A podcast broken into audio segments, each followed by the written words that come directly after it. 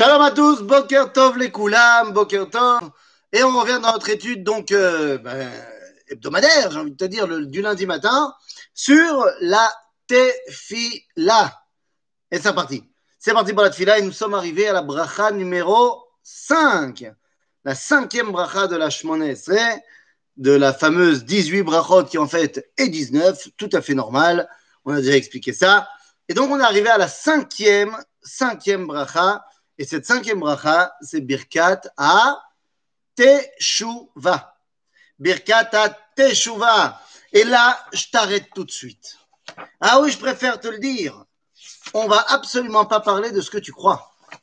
Parce que cette cinquième bracha, Birkat à Teshuva, en aucun cas, en aucun cas, ne vient nous parler de la tchouva que je pourrais avoir à faire si j'ai fait des fautes. Ah bah oui, évidemment. Pourquoi est-ce que cette bracha ne vient pas parler de la tchouva suite à certaines fautes que j'aurais pu faire? Eh bien, tout simplement parce que la bracha qui vient parler des fautes que j'ai pu faire, eh ben, elle est la bracha d'après. Pas shoot. La bracha d'après, on te parle de Birkat Aslicha, où on demande pardon pour les fautes qu'on a fait. Donc, si la bracha de la Slicha sur les fautes, c'est la bracha d'après, la sixième, eh bien, ça veut dire que Birkat Ateshuva ne parle pas de ça. Mais attends, attends, deux secondes. Tu es en train de me parler d'une tchouva qui est indépendante des fautes? De quoi parlons-nous, Rabotai? Bien, les amis, ce matin, nous allons ouvrir un des sujets les plus importants du judaïsme. Nous ne sommes pas chrétiens. Oui, c'est un ridouche énorme, mais nous ne sommes pas chrétiens. Mais qu'est-ce que ça veut dire? Qu'est-ce que je veux dire par là? Eh bien, chez nos amis chrétiens, l'homme est fondamentalement fauteur. Il est né fauteur, il vit fauteur et il meurt fauteur. Pourquoi? Eh bien, parce qu'il porte en lui, dans son ADN, les gènes, si je puis dire, du péché originel. Deux secondes. Essayons de comprendre de quoi nos amis chrétiens parlent. Eh bien, ils disent la chose suivante. On a lu dans la Torah, et il y a marqué là-bas, que Adam et Ève ont fauté dans le Gan Eden, qu'après la faute du Gan Eden, il y a eu expulsion du Gan Eden, et que la première chose qu'on nous raconte après l'expulsion du Gan Eden, c'est que Adam et Chava, ils ont fait ham Ils ont une relation sexuelle. Et que donc, eh bien, on en déduit de là que l'acte sexuel n'est autre que la résultante du péché. Donc, toute personne sur Terre, dans la mesure où s'il est là, c'est parce que bah, papa et maman il y a quelques années, trouvé euh, que c'était une bonne soirée au coin du feu, et ils ont fait des ham-ham. Donc, eh bien, toute personne sur Terre est née portant en lui le fait qu'il vient d'un acte sexuel et que donc, il est porteur des résultats du péché originel. Il est donc fauteur par essence. Tu comprends pourquoi dans la théologie chrétienne, eh bien, il fallait absolument que le Sauveur naissent d'une mère qui n'a pas eu de relation sexuelle, la Vierge Marie, l'Immaculée Conception, tout ça, tout ce délire. Bon, au-delà du fait que c'est complètement faux ce qu'il raconte, il va falloir essayer de comprendre pourquoi c'est faux. Eh bien, tout simplement parce qu'ils ont lu la Torah, mais ils ne la comprennent pas. C'est-à-dire, ils ont oublié de lire Rashi, qui nous aide à comprendre. Et Rashi nous explique à propos du verset Adam Yada et Rava Ishto, et Adam a connu bibliquement sa femme Ève, eh bien, Rachid nous explique quelque chose de très intéressant. Que le traduire et Adam a connu Ève, c'est une erreur. Parce que, nous dit Rachid, que dans le Tanakh, lorsque tu veux raconter un événement passé, eh bien, tu mets le verbe et ensuite le sujet. Vaikar terach. Et terach a pris. Mais nous dit Rachid, lorsque dans le Tanakh, tu racontes un événement passé et tu mets le sujet avant le verbe, vers Adam Yada, et Adam a connu, eh bien en fait ça ne veut pas dire et Adam a connu. C'est du, ce n'est pas du passé, nous dit Rachid, c'est du passé antérieur. En d'autres termes, on devrait dire et Adam avait connu Ève. Quand? Eh bien, avant ce qu'on vient de te raconter, à savoir avant l'expulsion du Gan Eden, avant la faute. Avant la faute, donc dans le Gan Eden, Adam avait déjà connu Ève. En d'autres termes, l'acte sexuel n'est absolument pas la résultante du péché. Au contraire, il est l'acte le plus kadosh qu'il soit quand il est fait entre un homme et sa femme, et il nous ramène à une époque avant la faute où il n'y avait que de la kedusha. Donc euh, voilà, nos amis chrétiens ont tort en essayant de nous dire que tout homme est fauteur parce que résultant d'un acte sexuel. Et pour nous, c'est très très important. Pourquoi? Eh bien parce que ça nous permet de comprendre que non, l'homme ne faute pas forcément. De venir dire que Birkat Tchouva, c'est Birkat Tchouva Mechataim, que j'aurais fait des fautes et que donc je dois faire Tchouva, eh bien, c'est remettre en cause l'idée même que je peux ne pas avoir fait de faute. Et je vais devoir quand même faire Tchouva. Et ça, il va falloir qu'on explique de quoi il s'agit. Quoi Il y a des gens qui peuvent ne pas fauter? Ken Ken, la Gemara donne quatre exemples de personnes qui n'ont jamais fauté.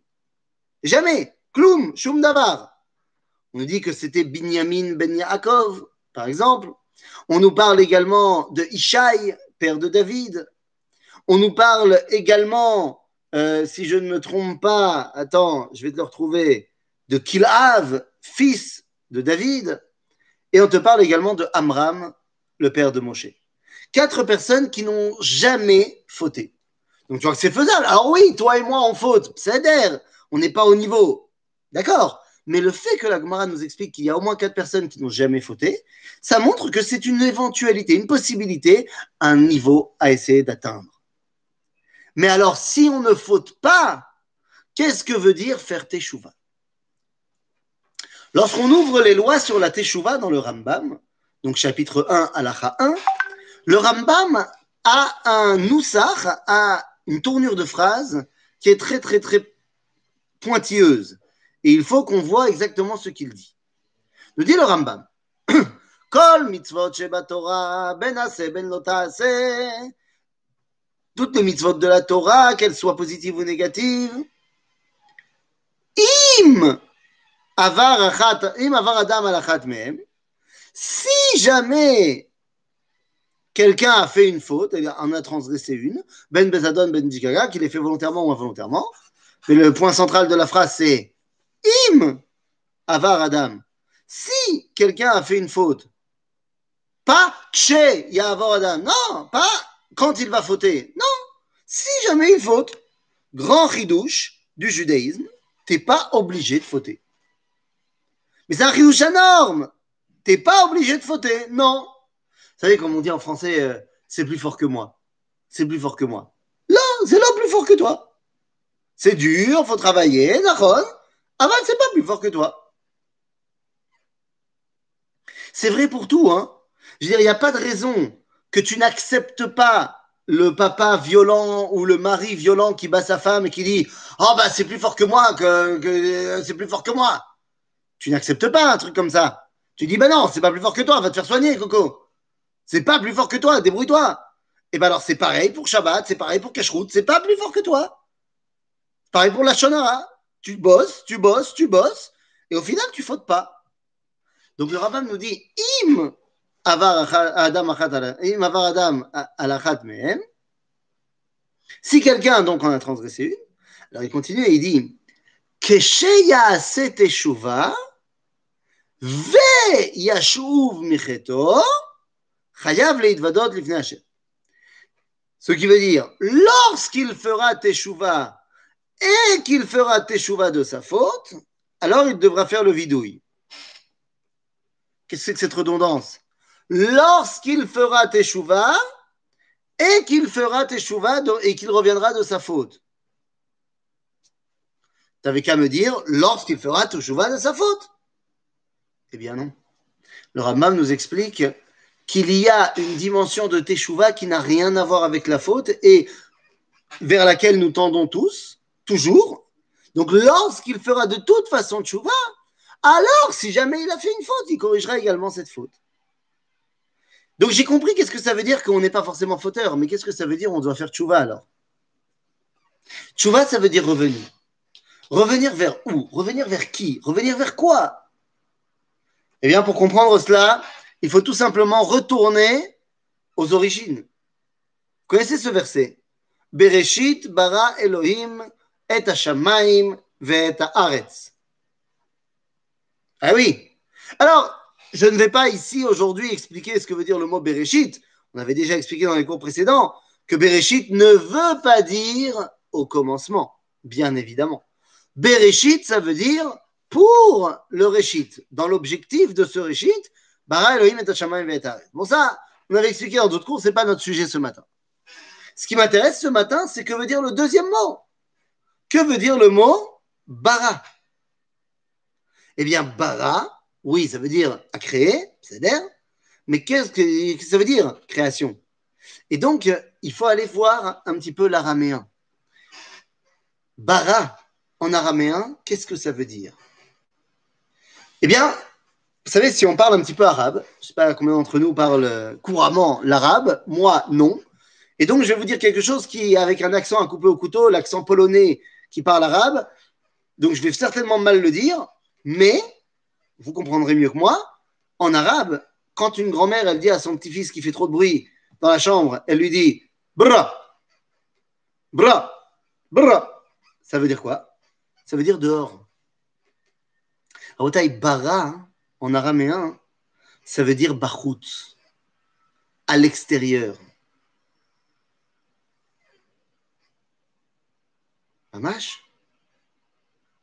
Un enfant, en araméen, on dit pas ça un ben. Ben en hébreu, c'est minachon binyan, c'est une construction. Ton fils, c'est une construction. En araméen, on dit oui, mais pour qu'il devienne une construction, il faut qu'il soit bar. Ben, en araméen, c'est bar. Bar, ça veut dire bachout. Parce que s'il est copié-collé de son père, il ne pourra rien construire. Il faut qu'il soit extérieur un petit peu. Bara, créer, exister, ça veut dire être à l'extérieur. D'ailleurs, c'est ce qu'on dit également en français, en anglais. Exister, exist, exist. Ça vient du latin. Ces deux mots.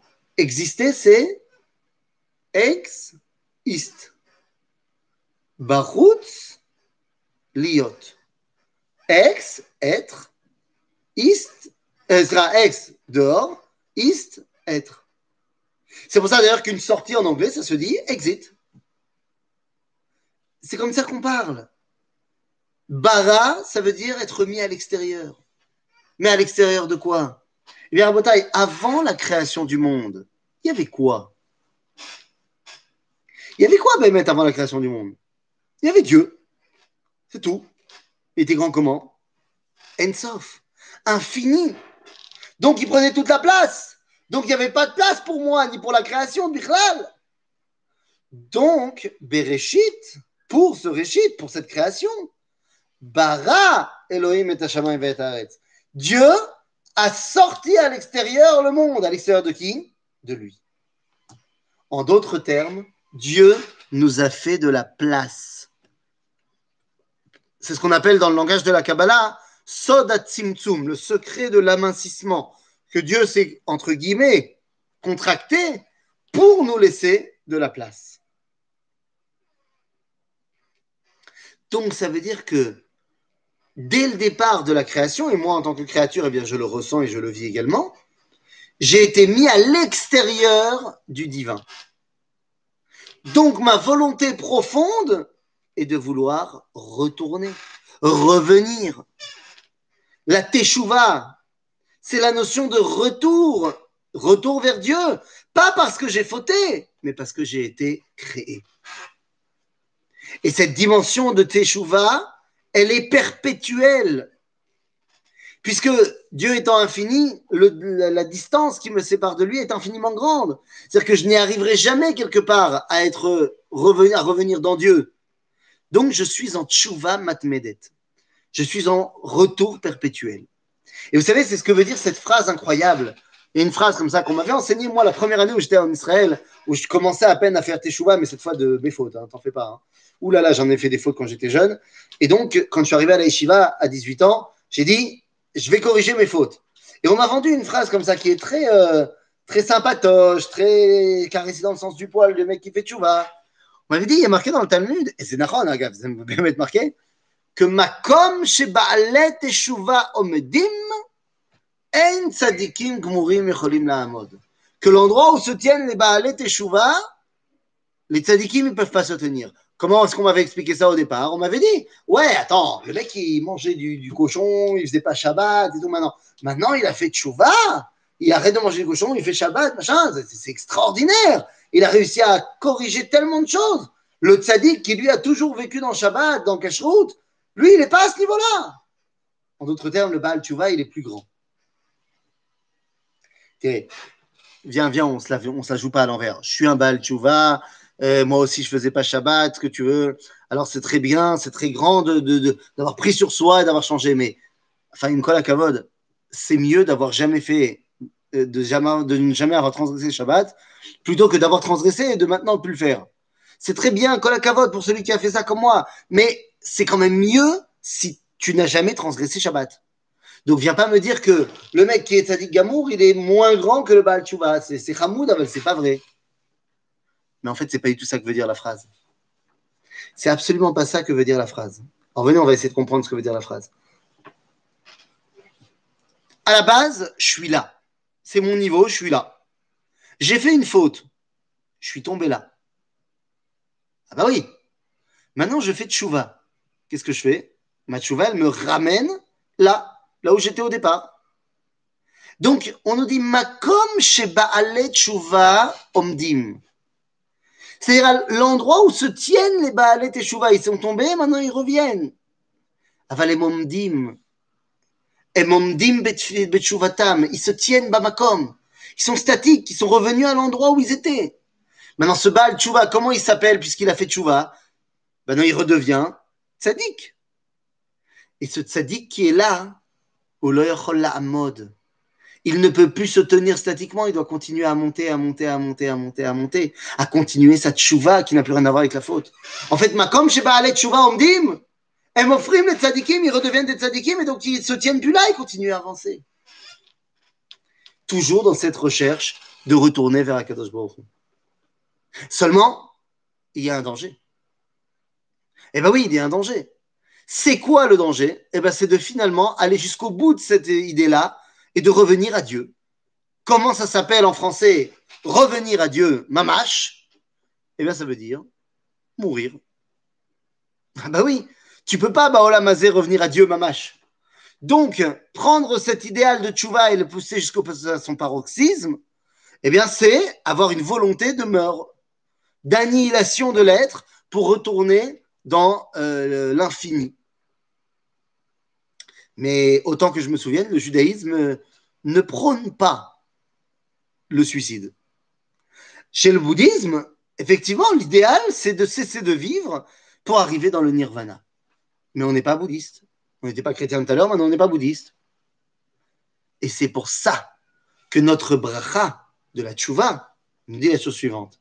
Ashivenu avinu, fais-nous revenir, papa, les Toratecha. Et non pas Shivenu Avinu Elecha. Hmm? Ashivenu Avinu le Toratecha. Mais la Torah, la Torah, c'est pas toi. Ta Torah, c'est pas l'essence du divin. La Torah, c'est la volonté C'est l'expression de sa volonté c'est ce à quoi on peut arriver. Et donc on nous dit Ashivenu avinu le Toratecha. Car je veux me rapprocher de toi en faisant ta volonté, c'est ce que je connais de toi. Vekarvenu malkenu la avodatecha. Et rapproche-nous de ce que tu nous as demandé de faire, avoda. Et là, c'est toute la différence. Au début, on dit Ashivenu avinu le Toratecha. Et ensuite, on dit Vekorvenu malkenu lavodatecha. Vous connaissez très bien cette dualité où bah, tantôt on parle de Dieu comme étant notre père et tantôt on parle de Dieu comme étant notre roi. Rosh Hashanah, on va dire Avinu malkenu, les deux. Quelle est la différence entre papa et votre majesté? Ben, j'ai envie de te dire, papa, tu lui dis tu, et majesté, tu lui dis vous. Mais il y a autre chose. Nous dit la Gemara, Kol ose le rabo, ben le aviv. C'est-à-dire qu'il doit y avoir la même relation entre un serviteur et son maître qu'il y a entre un fils et son père. De la même façon que le serviteur doit faire tout ce que son maître lui dit, eh bien de la même façon, le fils doit faire tout ce que son père lui dit. Alors quelle différence y a-t-il entre les deux? A priori aucune. Ça va continuer, la Gemara nous dit, non, il y a une différence. Shaben rachai le pashpesh beginze aviv. En d'autres termes, l'enfant, par opposition au serviteur, l'enfant, il a le droit de savoir pourquoi son père lui demande. J'ai fait l'erreur d'un jour enseigner ça à mon fils. Et depuis, euh, tout ce que je lui dis, là-bas, là-bas, il faut se réveiller. Oui, il faut se réveiller. Là-bas. Euh, bah, parce que c'est l'heure d'aller à l'école. Là-bas. Bah, parce que c'est l'heure. Là-bas. Bah, parce que le ministère de l'Éducation, a décidé qu'à 8 heures, c'était le début du boulot. Ah euh, bah, Peut-être parce qu'ils se sont dit que tu allais te lever à 6 heures, faire la tefila, ensuite aller petit déjeuner, ensuite il faut que tu partes. Bon, ils se sont dit qu'une heure et demie pour se préparer, c'est bien, et que donc à 8 heures, on peut commencer en prenant comme postulat de départ que tu te réveilles à 6 heures. Lama Bon, t'as compris, ça s'arrête pas. Lama, lama, lama, lama, lama. אבל c'est בדיוק הבן. הבן זה מלשון bina. Le mot ben, j'ai dit c'est milachon binyan, bien sûr, une construction, mais c'est également milachon bina. Ben ou la vin. Alors qu'un eved, c'est c'est un fait, une action. Le eved, il fait. Il comprend, c'est bien, il comprend pas, tant pis. Donc il y a ces deux dimensions dans notre chouva. On dit Hashivenu avinu le Torah techa. Parce que la Torah, il faut la comprendre. Donc on est à ce niveau-là, Ben, Banim Lamakom. Et papa, les bons Shalom, et ben notre rapport à lui, c'est papa. D'un autre côté, la Avodatecha. Mais quand il s'agit de faire la Avoda, de, de, de, faire ce que Dieu nous a dit de faire, eh bien on se comporte face à lui comme étant des Avadim. Il y a trois dimensions dans l'élévation de l'homme, il est ce qu'on appelle Eved, Ben, Eved. Ken, il y a Stam Eved, qui fait sans comprendre. Il y a le Ben, qui est beaucoup plus élevé, parce que maintenant il va comprendre ce qu'il fait. Et il y a Madriga ultime, celle de mon cher Abeno, qui est Eved Hashem. Mais Eved Hashem, c'est qu'il a tellement compris, il est tellement Ben, qu'il a décidé que c'était plus la peine pour lui de comprendre. C'est-à-dire qu'il comprend tellement qu'il se dit bon bah c'est bon, j'ai pas besoin de comprendre plus. En fait, il comprend à chaque fois plus. Et plus il comprend, plus il comprend qu'il a pas besoin de comprendre. C'est Eved Hashem. Ashivenu avinu le Toratecha. Vekarvenu malkenu la avodatecha. והחזירנו בתשובה שלמה. אבל איפה? לפניך. On demande que Dieu nous ramène בתשובה שלמה mais pas Elecha. Lo, vachazirenu bitshuva shelema Elecha. Parce qu'on a dit, on ne veut pas mourir. Elle a lefanecha. Devant toi. Devant toi, ce qui va me permettre, eh bien, tout simplement, de, d'avoir ce recul, puisque je ne suis pas chez toi, d'avoir ce recul pour voir ce qui me reste à parcourir. Et je me rendrai compte que plus j'ai avancé, et plus je me rends compte que ben, j'ai encore du chemin à faire. C'est un peu comme quelqu'un qui commence à étudier la Torah. Il commence à étudier la Torah. Je parle de moi. Je commençais à étudier la Torah et je me suis rendu compte qu'il y avait.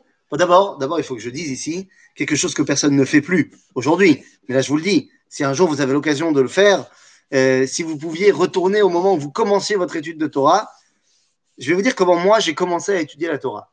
Mon maître, le Rav Cherki, m'a dit quand je suis arrivé dans son bureau euh, la première fois, euh, qui m'a accepté pour étudier la Torah à la yeshiva. Donc, première année, suis au début de, de, mon, de mon pédigré, eh bien, hein, j'avais, j'avais, bah, j'avais la chance d'avoir plusieurs rabbinim. J'avais un rav qui s'appelait le rav Atoun, s'appelle toujours le rav Atoun, qui était le, responsable du programme dans lequel j'étais et qui donc m'a mis le pied à l'étrier dans la Torah. Et, je me suis pris euh, euh, d'un attachement tout particulier également du Rav Cherki. Et donc j'ai été souvent dans son bureau et il m'a dit Voilà, toi tu connais rien. Je lui ai dit C'est vrai. Il m'a dit Bon, alors voilà comment on va étudier. On va passer un mois à apprendre du par cœur. Ah bon? Qu'est-ce qu'on va apprendre par cœur? Eh bien, il m'a dit Tu vas apprendre des choses par cœur et tant que tu ne connais pas chaque étape par cœur, on n'avance pas. J'ai dit Ok. Alors il m'a dit, OK, t'es prêt, on commence maintenant? Alors j'ai dit, OK. Première chose, faut que tu apprennes par cœur qu'est-ce que c'est le Tanar. Moi, je me suis dit, attends, je rigole pas là. Il est en train de me dire que je dois apprendre par cœur tout le bouquin? Il dit, non Tu dois apprendre par cœur que Tanar, c'est Torah, Nevi'im, Ketuvim. Voilà, tu apprends ça par cœur, tu reviens me voir dès que tu sais. Ça m'a pris grosso modo une minute. Et donc, je suis venu le voir, je lui ai dit, voilà, ah, je sais, Tanar, c'est Torah, Nevim, Ktuvim. Il dit. Maintenant, on va aller un petit peu plus loin. Tu vas apprendre par cœur qu'est-ce que c'est Torah. Parce que tu connais Tanar, c'est Torah, Nevim, Ktuvim. Donc maintenant, qu'est-ce que c'est Torah? Je dis, ok, alors c'est quoi Torah? Ben, Il m'a dit, Torah, c'est Bereshit, Shmod, Vaikra, Bamidbar, Dvarim. Tu apprends par cœur. Dès que tu sais, tu reviens me voir. Là aussi, ça m'a pris une minute. J'ai dit, bah voilà, Torah, c'est Bereshit, Shmot, Vaikra, Bamidbar, Dvarim. Ah, éphémère. Maintenant que tu connais ça, on peut passer à l'étape suivante. Mazé Bereshit. Et donc, tu dois apprendre par cœur que Bereshit, c'est Bereshit, Noach, Lechlecha, Vaïrach, Esarat, Tondot. Toutes les parachutes. Une fois que je connaissais toutes les parachutes, il m'a dit, OK, maintenant, qu'est-ce que c'est Shemot Maintenant, qu'est-ce que c'est Vaikra, Bamidbar, Dvarim J'avais appris par cœur toutes les parachutes dans l'ordre de la Torah. J'avais encore rien appris un bifnim. Après, il m'a dit, OK, maintenant, c'est quoi Nevi'im Nevi'im, il faut que tu apprennes par cœur que c'est Yoshua, Shmuel, Shoftim, Shmuel, Melachim. Tous les Nevi'im. Après, il m'a dit, OK, c'est quoi Ktuvim? J'ai appris par cœur. J'avais appris pendant quelques jours qu'est-ce que c'était le Tanakh. J'avais rien du tout, hein, je connaissais rien du tout du contenu. Mais je savais comment était formé le Tanakh. Après, on a continué, on a dit, OK, maintenant, c'est quoi la Mishnah? Il m'a dit, Shisha, Sidre, Mishnah. Zman, Nakat. Zraim, Moed, Ken, Nashim, Nezikim, Kodashim, Taharot. Donc il m'a dit, OK, tu as appris ça, les Sidre, Mishnah, très bien. C'est quoi Moed? C'est quoi Zraim, Slicha? Et donc j'ai appris toutes les Mishnayot, toutes les Masertot qu'il y avait dans Zraim. Ensuite, Moed. Ensuite, après la Gemara, c'est quoi toutes les Masertot de Gemara? Et après le Rambam. C'est quoi tous les chapitres du Yad HaZaka du Rambam? Tous les en tête, les 14 livres du Yad HaZaka. Ça m'a pris longtemps. Ça m'a pris un petit mois. Et j'avais appris finalement par cœur tout ça. Qu'est-ce que c'était la Torah, Nevim, Ktuvim, Mishnah, Gemara, Verambam. Maintenant, j'avais appris aucun contenu. Mais une fois que j'avais fait ça, dès que je découvrais un nouveau contenu dans ma tête, je savais exactement où le ranger. Ok, ça c'est Navi, ça c'est Katouv, ça c'est Mishnah, Kacha, Vekacha, Vekacha. Et ça m'a énormément aidé parce que maintenant, ce que j'apprenais, je savais où le mettre. La tête était bien ordonnée. Et donc, tu pouvais apprendre véritablement la Torah. C'était la Shita de Rabbi Yitzhak de Vologine, le fils de Rabbi Chaim de Vologine. En tout cas, tout ça pour dire que on demande que tu viennes les fanecha. Parce que quand j'ai commencé à étudier, bah pour moi, toute la Torah, ça tenait là-dedans. Puis après, j'ai compris qu'il y avait aussi la Mishnah. Puis après, je me dis, ah, c'est énorme la Mishnah. Puis après, je me suis rendu compte qu'il y avait la Gemara aussi. Et j'ai dit, oh là là, la Mishnah, finalement, c'est pas grand-chose. Puis après, j'ai appris qu'il y avait aussi euh, les Midrashé Agada, Midrashé Halacha. Et après, j'ai appris qu'il y avait aussi les Poskim. Et, tu te rends compte que tu n'es pas sorti de l'auberge, en fait. Et plus tu apprends, et plus tu découvres des livres à apprendre. Parce que la distance qui te sépare d'Akadosh Baruch elle est infinie. Et donc, tu ne t'arrêtes jamais de remplir cette distance. Et donc, on te dit, aval que j'ai tout le temps quelque chose à parcourir. Baruch ata Hashem, Il veut que je mette en place ce processus de retour perpétuel qui n'a encore une fois, et je le dis, rien à voir avec les fautes. Seuls les vrais tzadikim sont en fait capables de faire véritablement teshuva. Et c'est à cela qu'on tend dans la cinquième bracha de la Shmonesre. À bientôt les amis